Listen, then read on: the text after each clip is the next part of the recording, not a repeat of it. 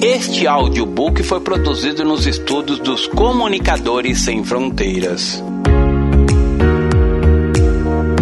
Tome sua cruz.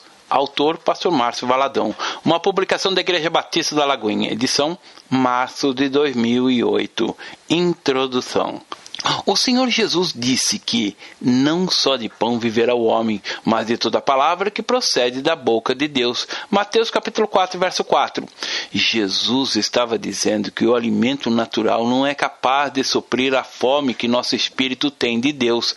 A palavra de Deus é viva e eficaz. Ela supre todas as necessidades do nosso coração, alimenta o nosso espírito e é saúde para o nosso corpo. E é por intermédio dela que vamos crescer crescer no conhecimento de Deus e da sua vontade para nós. Jesus certa vez falou para grandes multidões que o verdadeiro discípulo é aquele o qual ele, Cristo, é tudo na vida. Grandes multidões o acompanhavam e ele, voltando-se, lhe disse: Se alguém vem após mim e não aborrece a seu pai e sua mãe e mulher e filhos e irmãos e irmãs e ainda a sua própria vida, não pode ser meu discípulo. E qualquer que não tomar a sua cruz e vier após mim não pode ser meu discípulo. Lucas capítulo 14, verso 25 a 27. Por várias vezes nos evangelhos encontramos o Senhor falando sobre tomar a cruz. Se alguém quer vir após mim, a si mesmo se negue, tome a sua cruz e siga-me, porquanto quem quiser salvar a sua vida, perdê-la-á, e quem perder a sua vida por amor, por minha causa, achá-la-á. Pois que aproveitaria o homem se ganhar o mundo inteiro e perder a sua alma? O que dará o homem em troca a sua alma? Porque qualquer que de mim e das minhas palavras se envergonhar, dele se envergonhará o Filho do Homem, quando vier na sua glória, e, no, e na do Pai, e na dos anjos santos. Mateus capítulo 16, verso 24 a 26, e Lucas capítulo 9, verso 26 por mais bens que o homem acumule nessa vida, por mais tempo de vida que ele tenha, por mais amigos que conquiste, por mais vitórias que consiga, tudo isso perde o valor se comparado com a eternidade. Aqui, tudo deixaremos. A única coisa que podemos levar desse mundo é a nossa salvação. Ela é o nosso passaporte para a eternidade ao lado de Deus. Jesus veio ao mundo para fazer diferença, para mudar nossa vida, para nos salvar. Quem aceita Jesus como Senhor e Salvador não pode mais concordar com as coisas do mundo, contrárias às de Deus, ainda que as ofertas venham de pessoas queridas. Jesus veio fazer divisão entre o reino das trevas e o reino da luz e disse: Não penseis que vim trazer paz à terra. Não vim trazer paz, mas a espada, pois vim causar divisão entre o homem e seu pai, entre a filha e sua mãe, entre a nora e sua sogra. Assim, os inimigos do homem serão os da sua própria casa. Quem ama seu pai ou sua mãe mais do que a mim não é digno de mim. Quem ama seu filho ou sua filha mais do que a mim não é digno de mim. E quem não toma a sua cruz e vem após mim, não é digno de mim. Mateus capítulo 10, verso 34 e 38. Note que, por três vezes, Jesus é, usa a expressão, não é digno de mim. Algumas pessoas acham que, quando aceitam Jesus como Senhor e Salvador, estão fazendo um grande favor a Ele. Isso é um grande engano. Aceitar Jesus é um privilégio nosso, que nos é dado pelo sacrifício de Jesus. Ele é doador da vida eterna e não nós. Ele é digno e ele possui essa dignidade desde antes da fundação do mundo. Não foi algo comprado no shopping ou pela internet. Nossa salvação foi paga pelo sangue de Jesus. Como alguém pode desprezar isso? Não estamos fazendo nenhum favor a Jesus, mas recebendo dele uma inefável graça. Ore ao Senhor agora. Pai, esta mensagem fala da Sua palavra. Peço-lhe que vivifica-la em meu coração, manifestando o seu querer, o seu propósito e sua vida para que, mediante a sua palavra, sejamos transformados de glória em glória à imagem do seu filho Jesus. Senhor, toca o meu coração que haja transformação, salvação e vida abundante em mim, que haja consolo e edificação. Exorta-me, Senhor, e que mediante a Sua palavra o Seu nome seja honrado pela minha vida. Em nome de Jesus, amém. Parte 1. o verdadeiro sentido da cruz. O Senhor Jesus morreu não porque os homens levaram à morte, mas porque ele se entregou. Ele doou a sua vida. A palavra diz de maneira bastante clara que o propósito final do Senhor é transformar-nos à sua própria imagem. O sonho, o ideal, o propósito de Deus é que a nossa vida realmente reflita a vida do Senhor Jesus aqui na terra. Seguir o Senhor é ter a vida de Jesus em nossa própria vida, passar pelas sensações e emoções que ele passou, passar pelas perseguições, pelas prisões e, acima de tudo, pela cruz que ele enfrentou. O livre-arbítrio é a única coisa que realmente podemos dizer que é nossa. Jesus sempre foi enfático a dizer: Se alguém quer vir após mim, a si mesmo se negue, tome a sua cruz e siga-me. Mateus capítulo 16, verso 24. O Brasil ainda é um país católico e não evangélico, como almejamos. Quando a mensagem do evangelho começou a ser anunciada aqui, houve uma grande rejeição a tudo que vinha da igreja romana. É muito comum em países de formação católica ver cruz nos templos. Existem pessoas que andam com uma cruzinha pendurada no pescoço e coisas semelhantes. Nas nossas culturas evangélicas, no entanto, não temos o costume de usar a cruz. A mensagem da cruz é a mensagem do Evangelho. O centro do Evangelho está na cruz. Quando participamos da ceia, Estamos anunciando a morte de Jesus até que ele volte. O evangelho que pregamos, o evangelho da cruz, é loucura para os que se perdem, mas para nós a mensagem da cruz enche a nossa vida porque a cruz nos fala de redenção. A palavra redenção significa adquirir de novo, pagar uma dívida, resgatar, livrar do cativeiro. E foi exatamente isso que o Senhor Jesus fez por nós. Uma das últimas frases que Jesus proferiu antes de render seu espírito foi: Está consumado. Está consumado significa que está pago, está redimido, a obra está completa. Em Gálatas, capítulo 4, versos 4 e 5 nos dizem que o Senhor veio nos resgatar da escravidão da lei, vindo, porém, à plenitude do tempo. Deus enviou seu filho, nascido de mulher, nascido sob a lei, para resgatar os que estavam sob a lei, a fim de que recebêssemos a adoção de filhos. O propósito de Deus sempre foi o de ter uma família. Jesus, quando nos ensinou a orar, introduziu o conceito de família na oração ao nos ensinar a conhecer Deus como Pai. Quando oramos, Pai nosso que está no céu, estamos colocando em prática o privilégio da intimidade de família, da intimidade de filhos. O Senhor nos resgatou da maldição, nos livrou da escravidão da lei e ali na cruz nos redimiu para que recebêssemos a adoção de filhos. Alguns carregam forte entendimento de que são apenas servos. Realmente somos servos, mas, em primeiro lugar, somos filhos. A nossa autoridade vem da nossa identidade de filhos de Deus. Enquanto não observar, absorvermos em nosso coração a realidade de que somos filhos de Deus, não seremos como filhos. Enquanto não vivermos a graça como filhos de Deus, o nosso coração nunca viverá a verdadeira liberdade.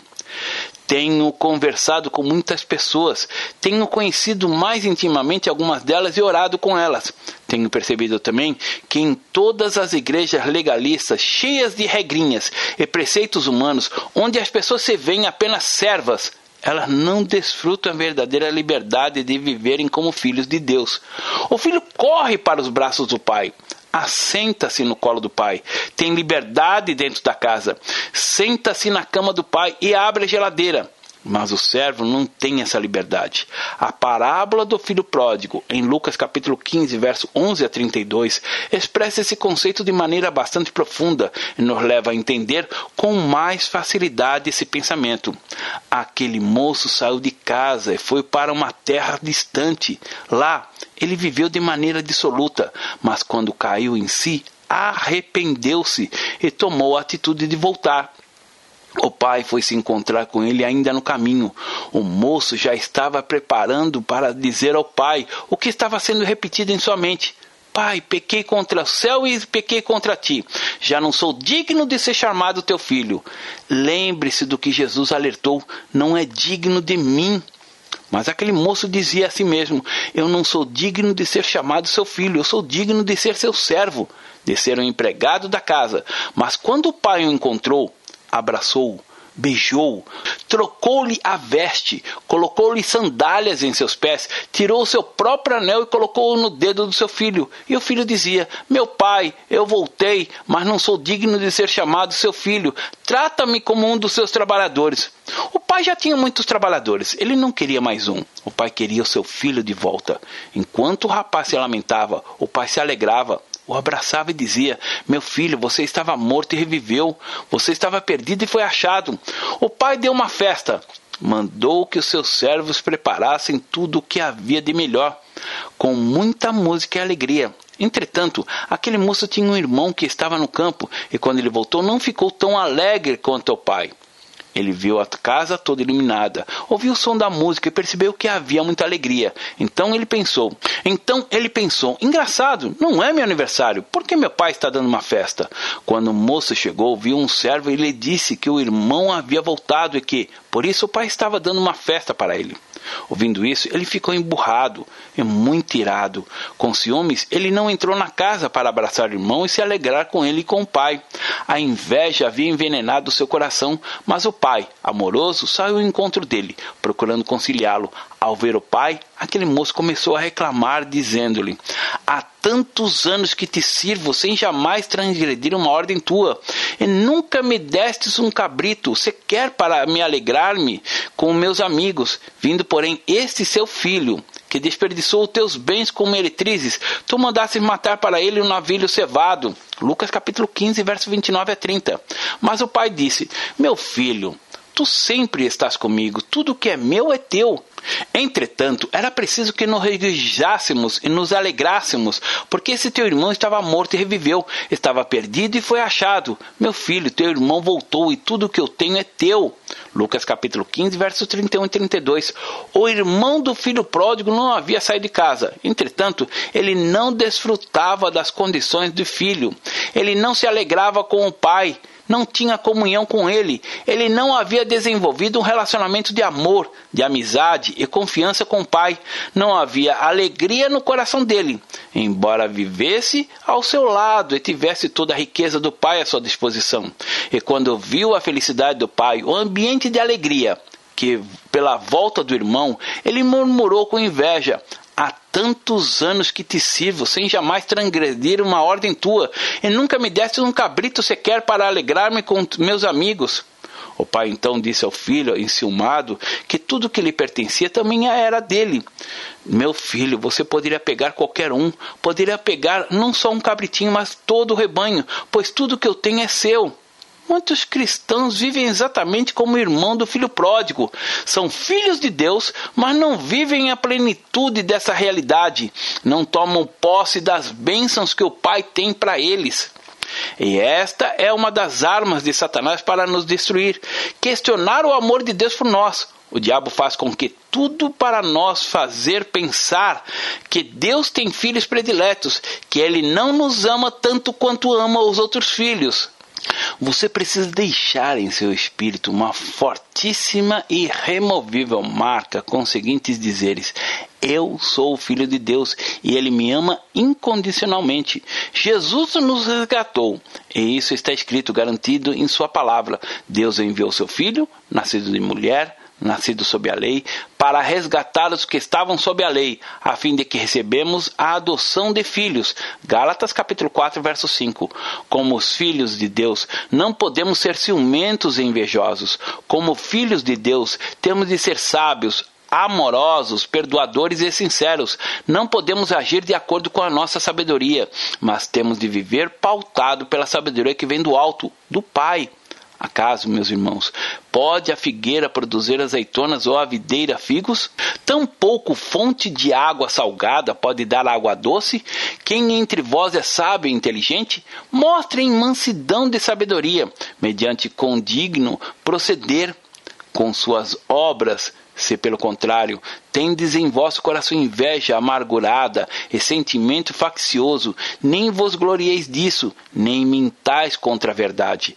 Esta não é a sabedoria que desce lá do alto, Antes é terrena, animal e diabólica, pois onde há inveja e sentimentos facciosos, aí há confusão e toda espécie de coisas ruins. A sabedoria, porém, lá do alto é primeiramente pura, depois pacífica, indulgente, tratável, plena de misericórdia e de bons frutos, imparcial, sem fingimento. Ora, é em paz que se semeia o fruto da justiça, para os que promovem a paz. Tiago capítulo 3, versos 12 a 18.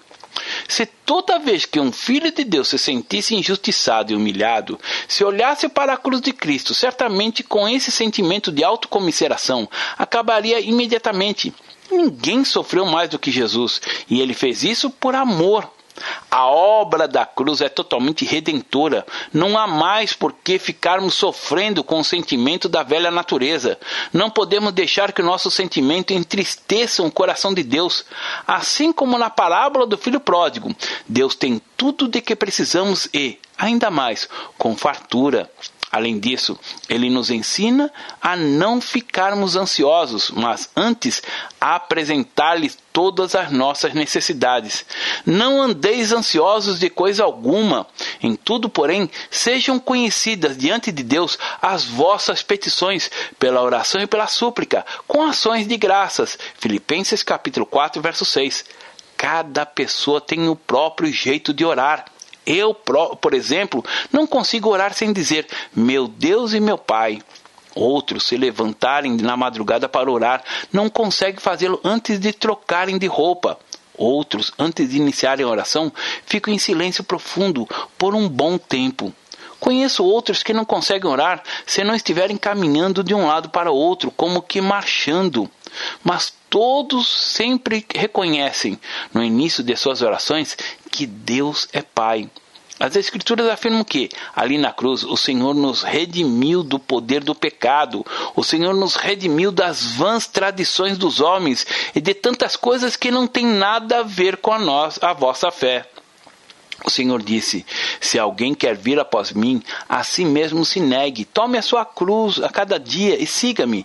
Isso tem de ser a cada dia, porque no dia em que você não tomar sua cruz, sua vida se tornará um caos. Carregar a cruz é uma escolha, é uma atitude, é algo que faz parte da nossa própria vida. Tomar a cruz é nossa responsabilidade diária e não apenas quando eu quero.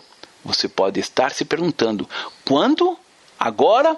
Como posso saber que estou realmente tomando a minha cruz? Tomar a nossa cruz não é uma questão de karma, como alguns acreditam, ou se conformam com o sofrimento. Devemos deixar que a nossa vontade, ao encontrar a vontade de Deus, se renda totalmente a ela e continue subindo em direção ao Pai. Basicamente, a cruz significa que quando a nossa vontade, que é horizontal, se cruza com a de Deus, que é vertical, optamos pela vontade de Deus, isto é, tomar a cruz. A cruz é símbolo de morte. A cruz é símbolo de identificação. A cruz é a proclamação de tudo que o Senhor tem para nós, porque ela revela o sacrifício que Jesus fez na cruz. Você acredita que uma pessoa pode se autocrucificar? Se achar que sim, então pense comigo. Ela pode pregar os cravos nos seus próprios pés? Sim, pode. Ela pode pregar os cravos em uma das mãos? Sim. Ela até consegue, mas na outra, como ela faria? Então, sabe quem vai pregar o cravo na sua outra mão? Será o seu marido, a sua esposa, ou sua sogra, ou aquele vizinho inoportuno, ou seu chefe, ou seu empregado. Enfim, sempre haverá alguém para deixar você na cruz. E é por isso que você nunca deve amaldiçoar o outro, porque a única posição que o Senhor tem nos dado é de abençoar sempre. A palavra de Deus diz: abençoai os que vos perseguem, abençoai e não amaldiçoais. Romanos capítulo 12, verso 14. Jesus disse: Se alguém quer vir após mim, Tome a sua cruz. Mateus 16, 24. Tomar a cruz não é carregar a cruz no sentido de levá-la, mas de estar na cruz, de estar pregado nela, rendendo a própria vontade à vontade de Deus. As pessoas não verão uma cruz de madeira, elas verão o princípio da cruz na sua vida. Parte 2. 10 realidades da cruz na vida do cristão. Primeiro, sempre para frente. A primeira realidade daquela que, daquele que está na cruz é que ele só pode olhar para frente, ele não consegue olhar para trás. Uma pessoa que não está na cruz desiste facilmente. Entretanto, se ela estiver na cruz, não há possibilidade de recuar. Vejamos o que Jesus mencionou no livro de Lucas, capítulo 9, verso 62. Ninguém que, que tendo posto a mão no arado, olha para trás, é apto para o reino de Deus. Isso quer dizer que quando você está na cruz, você não pode olhar para trás. Quantas vezes você está caminhando com Deus e o inimigo lhe sussurra aos ouvidos: Olhe o que está perdendo, olhe para a sua vida, ficou tudo para trás, você não pode fazer mais nada. Que mentira! Nunca abandone o caminho do Pai para andar a esmo como um peregrino. Lembra-se da mulher de Ló? Ela desobedeceu ao Senhor, olhou para trás e virou uma estátua de sal. Na cruz não há como olhar para trás. Aquele que está na cruz só pode olhar para frente, como diz o autor do livro aos Hebreus, olhando firmemente para o autor e consumador da fé, Jesus, o qual, em troca da alegria que lhe estava proposta, suportou a cruz, não fazendo caso de ignomia, e está sentado à destra do trono de Deus. Hebreus capítulo 12, verso 2. Se você está na cruz, olhe firmemente para o autor e consumador da fé, Jesus. Não são poucas as pessoas que se perdem porque passam a olhar para muitas outras coisas, outras vozes que não aducem nosso Salvador. Quando estamos na cruz, o nosso coração sabe identificar a voz do bom pastor. O nosso coração arde pela presença do Senhor. Quando olhamos firmemente para o Senhor, esse olhar nos impulsiona a viver inteiramente para Ele. Segundo, de cima para baixo. A segunda realidade daquele que está na cruz é que ele olha de cima para baixo. Ele não consegue olhar de baixo para cima. Ao lermos Efésios, capítulo 1, verso 3, vamos entender o que significa olhar de cima para baixo. Está escrito: Bendito o Deus e Pai do nosso Senhor Jesus Cristo, que nos tem abençoado com toda sorte de bênção espiritual nas regiões celestiais em Cristo. Ou seja, o Senhor já tem nos abençoado com toda sorte de bênçãos espirituais nas regiões celestiais. Quando oramos, tomamos aquilo que o Senhor já nos deu nas regiões celestiais e trazemos para o presente tudo de que o nosso coração necessita, tudo de que a nossa alma precisa, nós recebemos das regiões celestiais para a nossa vida. Por isso é que aquele que está na cruz olha de cima para baixo, olha das regiões celestiais, e por isso ele pode trazer as bênçãos de cima, de Deus, para baixo, para si, para a terra. Terceiro, compromisso. A terceira realidade daquele que está na cruz é que ele tem compromisso e não volta atrás. Ele não pode dizer, eu vou descer da cruz, vou dar uma olhadinha ali no mundo e depois eu volto. A cruz é um caminho sem volta, no sentido de que aquele que verdadeiramente está em Cristo, que passou pela verdadeira conversão, não consegue mais viver sem Cristo, ou mais ou menos com Ele. Um dia convertido, outro dia pervertido. Não! Somos novas criaturas, verdadeiramente convertidas a Jesus, 100% durante as 24 horas por dia. Em João capítulo 15, verso 6, Jesus diz: Se alguém não permanecer em mim, será lançado fora. A semelhança do ramo, e secará. Eu apanho lançam no fogo e o queimam. Ao lermos a história do apóstolo Paulo, vemos que ele foi um grande homem. Paulo foi esse homem tão ousado que Deus, por ele, ele entendeu a mensagem da cruz. Ele entendeu todo o seu significado. Em Gálatas, capítulo 2, versículo, no final do versículo 19, Paulo diz assim: Estou crucificado com Cristo. Todo o segredo da vida de Paulo é este: Estou crucificado com Cristo. Não tem jeito. Eu não posso voltar atrás. Estou crucificado com Cristo. Sabe o que isso significa? Isso significa atitude de escolha. E o versículo 20 diz: Logo, já não sou eu quem vive, mas Cristo vive em mim. E esse viver que agora tenho na carne, vivo pela fé no Filho de Deus, que me amou e a si mesmo se entregou por mim. Paulo havia abdicado de sua natureza terrena em todas as suas paixões para que a natureza de Deus vivesse nele. Estamos vivendo um período em que muito se prega um evangelho água com açúcar, um evangelho descomprometido, para muitos um evangelho sem cruz, como se diz no popular, um evangelho Maria vai com as outras. Não há comprometimento. Se der para fazer alguma coisa, eu faço. Se não, fica para quando eu puder fazer. Quem sabe amanhã eu esteja descansado, ou se der uma folga no sábado tudo o que acontece é motivo de desculpas para abster-se do compromisso com Deus. O Senhor nos ama e deseja que a vida dele seja manifestada em nós. Algumas vezes ficamos correndo de um lado para outro, clamando por ajuda e pedindo a oração sem que as respostas venham. Nós oramos, mas as coisas parecem não acontecer. Elas não fluem porque está faltando viver uma escolha de afirmação eu estou crucificado com Cristo, logo já não sou eu quem vive, mas Cristo vive em mim. No livro de Gálatas, capítulo 5, versos 24 a 26, Paulo diz assim: e os que são de Cristo crucificaram a carne com as suas paixões e concupiscências. Se vivermos no Espírito, andemos também no Espírito. Não nos deixemos possuir por vanglória, provocando uns aos outros, uma vez que nascemos de novo da água e do Espírito. João capítulo 3, verso 5. Devemos andar segundo as leis espirituais, as leis de Deus, e viver segundo a nova criatura, ou seja, como filhos de Deus. Isso é viver o verdadeiro Evangelho, o Evangelho da cruz de Cristo. 4. Submeter os planos. A quarta realidade daquele que está na cruz é que se submete seus planos à vontade de Deus. Ele é uma pessoa decidida, que sonha e faz planos, que trabalha com conquistar seus sonhos, mas submete cada um deles a Deus. Quem está na cruz tem facilidade para renunciar um sonho seu para fazer a vontade de Deus. Tiago, capítulo 4, verso 13 a 17 diz: Atendei agora, vós que dizeis, hoje ou amanhã iremos para tal cidade, e lá passaremos um ano e negociaremos e teremos lucros. Vós não sabeis o que sucederá amanhã. Que é, que é a sua vida? Sois apenas como neblina que aparece no instante e logo se dissipa. Em vez disso, deveis dizer: se o Senhor quiser, não só viveremos, como também faremos isto ou aquilo. Agora, entretanto, vós jactais das vossas arrogantes pretensões.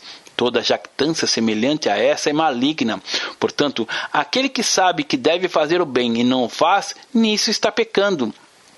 Nós que estamos crucificados com Cristo, andamos conforme a vontade de Deus sempre mesmo que isso implique em não fazermos aquilo que queremos. Agimos assim porque temos confiança de que a vontade do Pai é melhor para nós. Os planos daquele que está na cruz sempre são os planos divinos. Aquele que carrega a cruz sempre anda conforme o que o Senhor quer. Quando você marcha com o Senhor, você reconhece a sua soberania e o seu domínio sobre a sua vida. Os planos de Deus podem, à primeira vista, parecer absurdos aos nossos olhos. O primeiro obstáculo do povo de Israel para possuir a terra de Canaã era a cidade de Jericó. O Senhor ordenou que o povo rodasse a cidade, marchando em silêncio. No sétimo dia, teriam que rodeá-lo sete vezes e depois tocar as trombetas e gritar. Parece absurdo, mas você conhece a história. Os muros de Jericó foram abaixo. Quando declaramos seja conforme Deus quiser, as coisas acontecem. 5. Vida diferenciada. A quinta realidade de quem está na cruz é que ele vive uma vida diferenciada. Muitos pensam que viver uma vida diferenciada é simplesmente se isolar em uma montanha, é viver arredio às leis e às normas da sociedade. Desde os primórdios, vemos pessoas isoladas da sociedade sem que isso implique em vida com Deus o comportamento delas é totalmente diferente. Os hippies foram os diferentes dos anos de 1950 a 1960 e ainda hoje preservam esse estilo de vida. Enfim, sempre teremos que pessoas mostrar um estilo de vida diferente. A vida daquele que vive na cruz é diferente porque ele não tem tempo para choramingar, lamuriar, resmungar, ficar amuado num canto, se lamentando.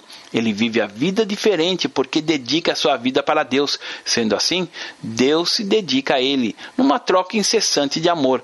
E à medida que Deus é incomensuravelmente maior que a nossa, não é a maquiagem berrante no rosto ou as argolas penduradas no pescoço, nas orelhas, no nariz, no umbigo ou coisas dessa natureza é que denotam um estilo de vida diferente.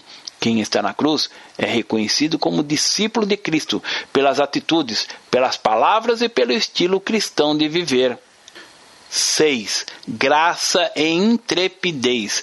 A sexta realidade de quem está na cruz é constante graça de Deus e intrepidez no Espírito Santo em sua vida. Jesus disse: Assim brilhe também a vossa luz diante dos homens, para que vejam as vossas boas obras e glorifiquem a vosso Pai que está nos céus. Mateus capítulo 5, verso 16.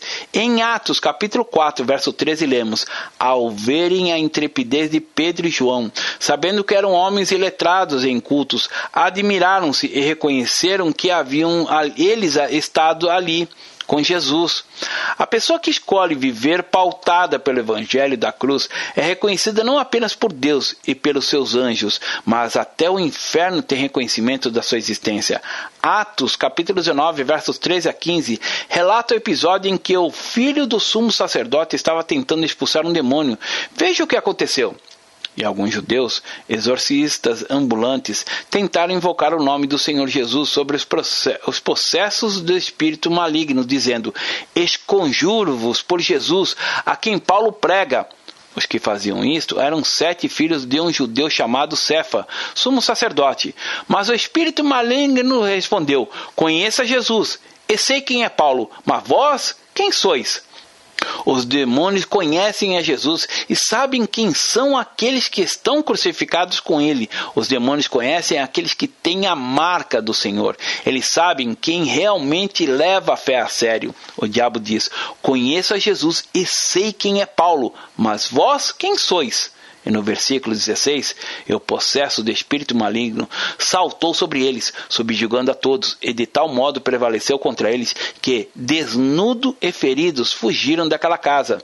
Aquele que leva a fé a sério jamais será subjugado por qualquer espírito maligno. Os que estão cheios da graça de Deus e da intrepidez do espírito nunca fugirá, deixando para trás um endemoniado. Ele não pode fugir de demônios, são os demônios que fugirão dele. Sétimo, o perdão. Facilidade para perdoar é a sétima realidade que está para quem está na cruz. Perdoar não é esquecer porque não poder, perdemos a memória, mas perdoar significa não mais levar em conta as ofensas sofridas. Quando Jesus estava na cruz, a multidão lhe lançava impropérios, blasfemando e zombando dele. Passando por tudo aquilo, ele apenas diz: Pai, perdoa-lhes, porque não sabem o que fazem. Lucas capítulo 23, verso 34. Estevão foi um homem que também carregou a sua cruz e teve uma facilidade muito grande de perdoar. Mesmo quando as pedras lhe eram atiradas e apedrejavam Pedro, que invocava e dizia: Senhor Jesus, recebe o meu espírito. Então, ajoelhando-se, clamou em alta voz: Senhor, não lhe imputes este pecado. Com essas palavras adormeceu. Atos capítulo 7, versos 59 e 60. Certa vez, Pedro se aproximou de Jesus e lhe perguntou: Senhor, até quantas vezes meu irmão pecará contra mim e eu lhe que eu lhe perdoe? Até sete vezes? E Jesus lhe respondeu: Não te digo que até sete vezes, mas até setenta vezes sete. Mateus capítulo 18, versos 21 a 22. Se você tem dificuldade em perdoar, ore e peça a Deus para mudar seu coração. Leia e medite na palavra e deixe que o Espírito Santo forme o caráter de Cristo em você. 8. Amor pelos perdidos. A oitava realidade de quem está na cruz é que ele ama intensamente os perdidos. Jesus nos ordenou a pregar o evangelho a toda criatura em todo mundo. Ide por todo mundo e pregar o evangelho a toda criatura. Marcos capítulo 16, verso 15. Jesus não condenava o pecador, mas sim o pecado. Quando estava na cruz, ele ouviu as palavras dos dois malfeitores que estavam sendo crucificados com ele, mas apenas um um ele perdoou, porque no coração deste houve arrependimento. Um dos malfeitores crucificados blasfemava contra ele, dizendo: Não és tu o Cristo? Salva-te a ti mesmo e a nós também. Respondendo-lhe, porém, o outro repreendeu-o, dizendo: Nem ao menos temes a Deus, estando sob igual sentença? Nós, na verdade, com justiça, porque recebemos o castigo que os nossos atos merecem. Mas este nenhum mal fez.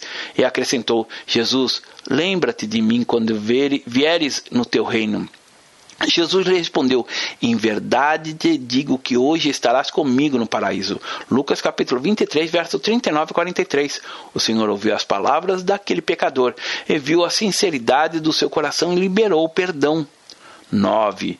Reconhecer a soberania de Deus.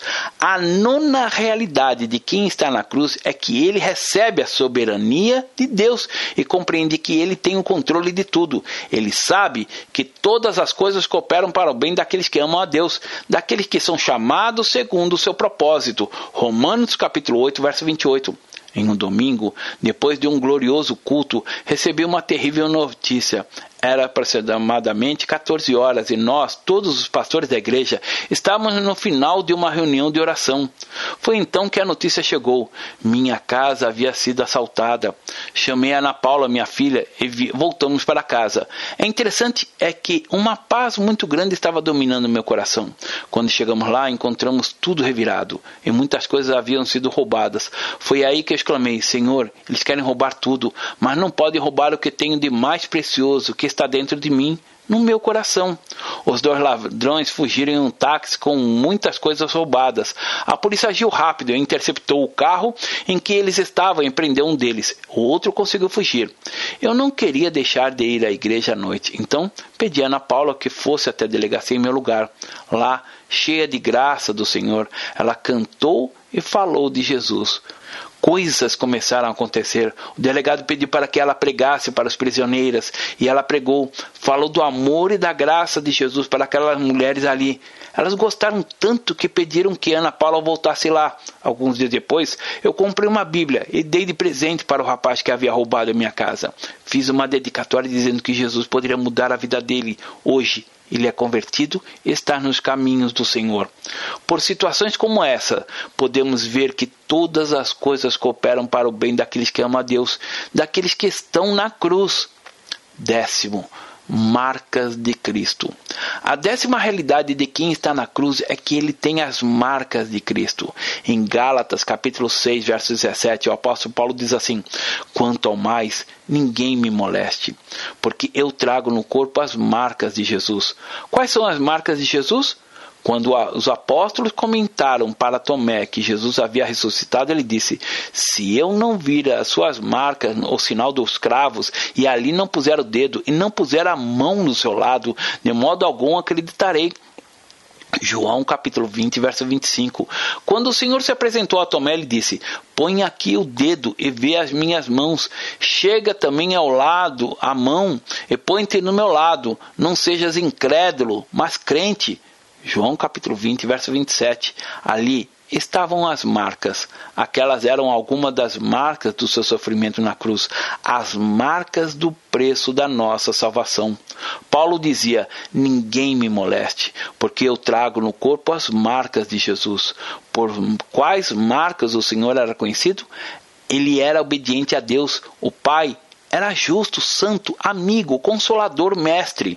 Curava cegos, coxos, surdos, endemoniados, ressuscitava mortos. Se estivéssemos realmente na cruz, teremos essas marcas também. Estes sinais hão de acompanhar aqueles que creem em meu nome expelirão demônios, falarão novas línguas, pegarão em serpentes, e se alguma coisa mortífera beberem, não lhes fará mal algum.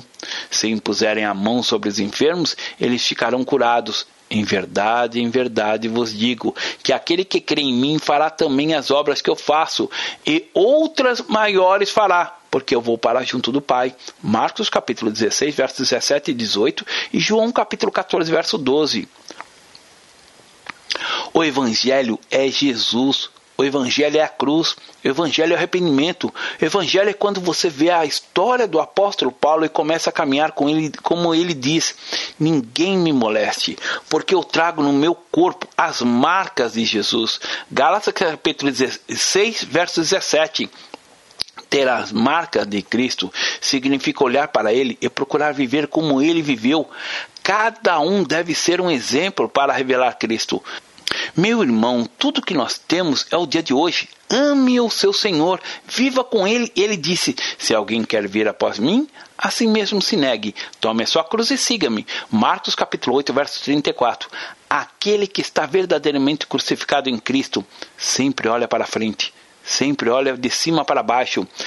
Tem compromisso com o Senhor, submete seus planos à vontade de Deus, tem uma vida diferente, está sempre cheio da graça de Deus e da intrepidez do Espírito Santo, tem grande facilidade para perdoar, tem grande amor pelos perdidos, reconhece a soberania de Deus, tem as marcas de Cristo.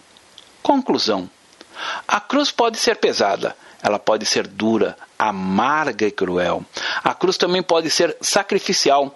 A cruz que temos de tomar a cada dia não são os nossos problemas, como alguns pensam. Tomar a nossa cruz significa nos render à vontade de Deus durante 24 horas do dia, em todos os dias do mês, por 12 meses seguidos a cada ano que surge. Tomar a nossa cruz significa abdicar de nossa vontade, para que a vontade de Deus prevaleça sempre. Podemos confiar que a vontade de Deus é a melhor para nós, porque os pensamentos dele a nosso respeito são de paz e de bem. Ele tem tudo sob controle e nada, absolutamente nada, escapa dos seus olhos. Todas as coisas cooperam para o bem para o nosso bem, mesmo que não entendamos nada no começo. Desde que estejamos com a nossa vida no altar, podemos viver na certeza de que a vontade do Pai se cumpre em nós. O verdadeiro evangelho é o evangelho da cruz que, também, que tantos rejeitam. É esse evangelho que nos leva à salvação e nos garante a vida eterna ao lado de Deus. E se vivermos esse evangelho, estamos crucificados com Cristo nas regiões celestiais e temos em nosso corpo as suas marcas. A palavra de Deus diz que o Senhor Jesus trocou o fardo pesado que estava sobre nós por um leve, porque o meu jugo é suave e meu fardo é leve. Mateus capítulo 11, verso 30. Portanto, Aquele que está na cruz não sente agonia nem medo e não sofre com seu jugo, porque o Senhor Jesus já pagou tudo isso com o seu sacrifício na cruz. Não tenha medo de tomar a sua cruz todos os dias, porque o Senhor conhece todos os caminhos por onde você irá passar. Lembre-se de que a cruz não é opcional, ela é a nossa salvação. Somente quando deixamos que a vontade de Deus prevaleça sobre a nossa é que permitimos que Jesus seja o nosso único e suficiente Salvador e Senhor. E disso depende nossa salvação e o direito à vida eterna como filhos de Deus. Ame, viva e proclama o Evangelho da Cruz. Deus abençoe. Pastor Márcio Valadão.